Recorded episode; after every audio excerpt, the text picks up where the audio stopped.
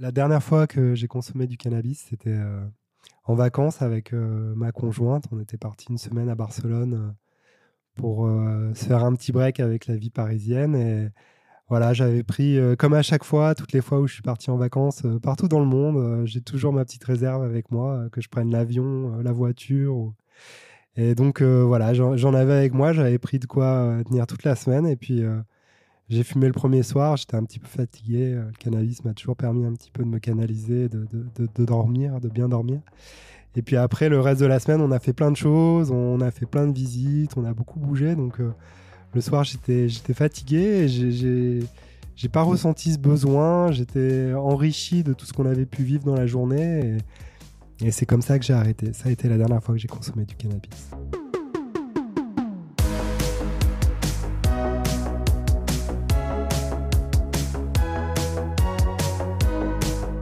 Vous écoutez Ma Dernière fois, le podcast d'Addicted, un portail destiné à celles et ceux qui souhaitent s'informer, comprendre et se sortir d'une addiction à un produit ou un comportement.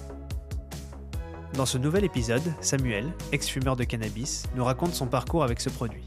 Des premiers joints récréatifs à l'adolescence avec des amis, à une consommation quotidienne seul dans son coin, l'addiction s'installe lentement, et même selon lui, naturellement. Le cannabis l'enferme parfois, l'éloigne de moments festifs avec ses amis. Il impacte aussi son sommeil, au point qu'il recommence à rêver après avoir arrêté. Tout comme sa consommation, l'arrêt se fait naturellement, avec quelques symptômes de manque comme des sueurs nocturnes ou des troubles du sommeil. Samuel ne fume plus depuis 4 ans désormais, et il en est heureux. Ma dernière fois est un podcast réalisé avec le soutien de la fondation NG.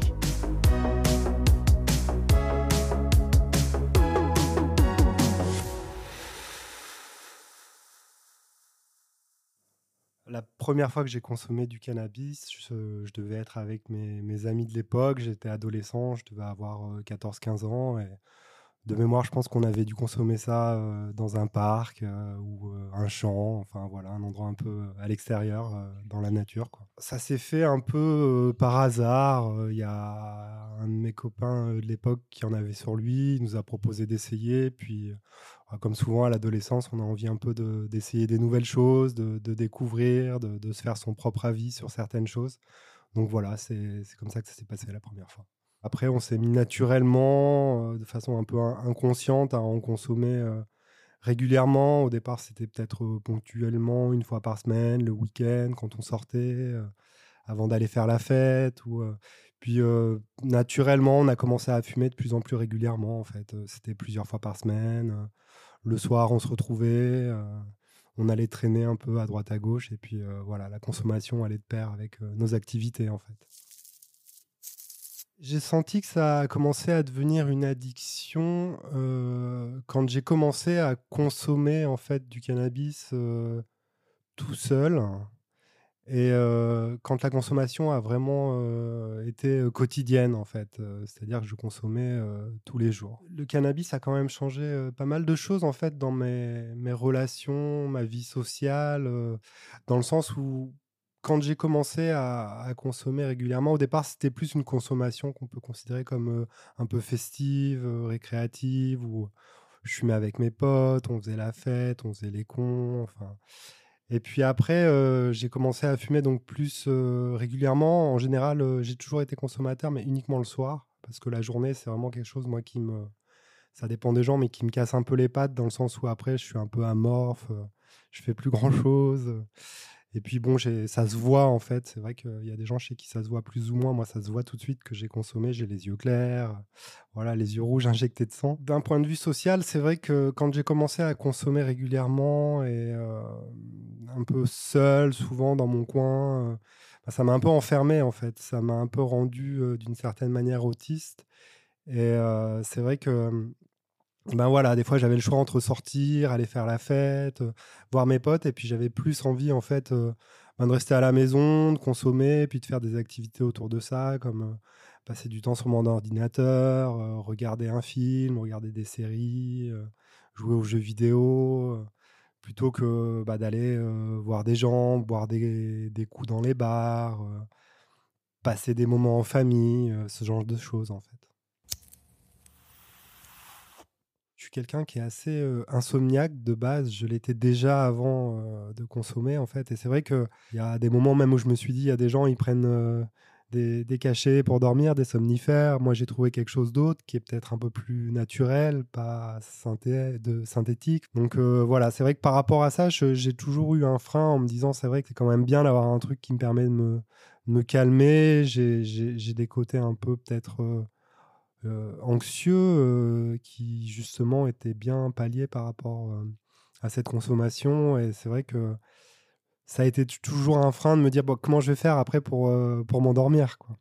Mais sinon, après, je me suis toujours dit que je pourrais arrêter sans trop de difficultés, mais que j'avais pas cette envie tout simplement d'arrêter. C'était quelque chose qui me plaisait en fait de, de pouvoir consommer, de, de pouvoir m'évader grâce à cette consommation. Et, et par contre, une fois que la décision a été prise, j'ai pas eu trop de difficultés à arrêter. En fait, peut-être parce qu'en fait, j'ai pas vraiment pris la décision. Ça s'est fait presque naturellement. C'est-à-dire que j'avais la possibilité de continuer à consommer et j'en avais plus vraiment envie. Et ça a été dur, je pense, pendant à peu près un mois. Où là, c'est vrai que j'ai j'ai eu beaucoup de mal à dormir.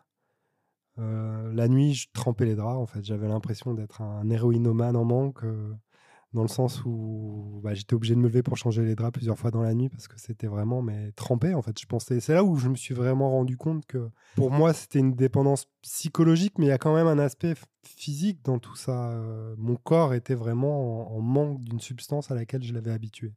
Après le, premier mois où j'ai arrêté de consommer, le le manque, entre guillemets, euh, a été quand même euh, beaucoup euh, moins fort. J'ai réussi à dormir plus ou moins normalement, à retrouver le sommeil. J'ai réussi, j'ai recommencé à rêver. C'est un truc qui est très étrange quand on consomme du cannabis, en tout cas régulièrement et le soir on ne rêve plus, donc pendant 20 ans, je n'ai pas rêvé. Et c'est vrai que ça a été très étrange d'être confronté à ces rêves qui sont bah, des fois bizarres. Hein. Tout le monde fait des rêves un peu bizarres. Et je me posais beaucoup de questions. après, suite à ce premier mois, j'ai pas reconsommé de cannabis depuis. Là, ça fait plusieurs années. J'ai souvent eu des opportunités pour le faire. J'ai eu parfois, ponctuellement, envie. Euh, en voyant des gens qui consommaient devant moi, en me disant bon, euh, allez une petite taf, une petite latte, euh, c'est c'est Noël, c'est jour de l'an. Il y a des moments où on a un petit peu envie, avec un, un petit coup dans le nez, l'atmosphère, l'ambiance. Puis même le goût, c'est vrai que quand on sent l'odeur, on a un petit peu des, des souvenirs, la mémoire olfactive qui fonctionne. Et, et voilà, mais j'ai jamais craqué en fait. Je me suis toujours dit que que je pouvais m'en passer, et puis que c'était dommage, et puis que c'était réouvrir la porte peut-être à quelque chose que j'avais envie de laisser derrière moi.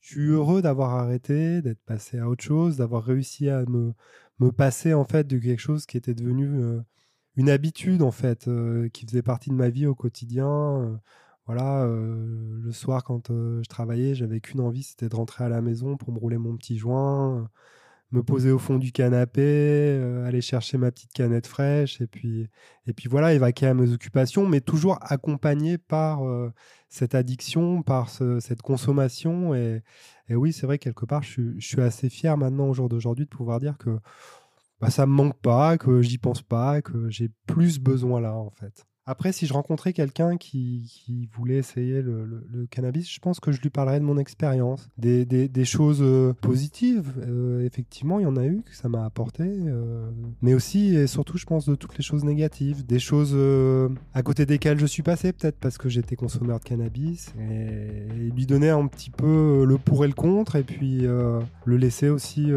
faire son choix. voilà.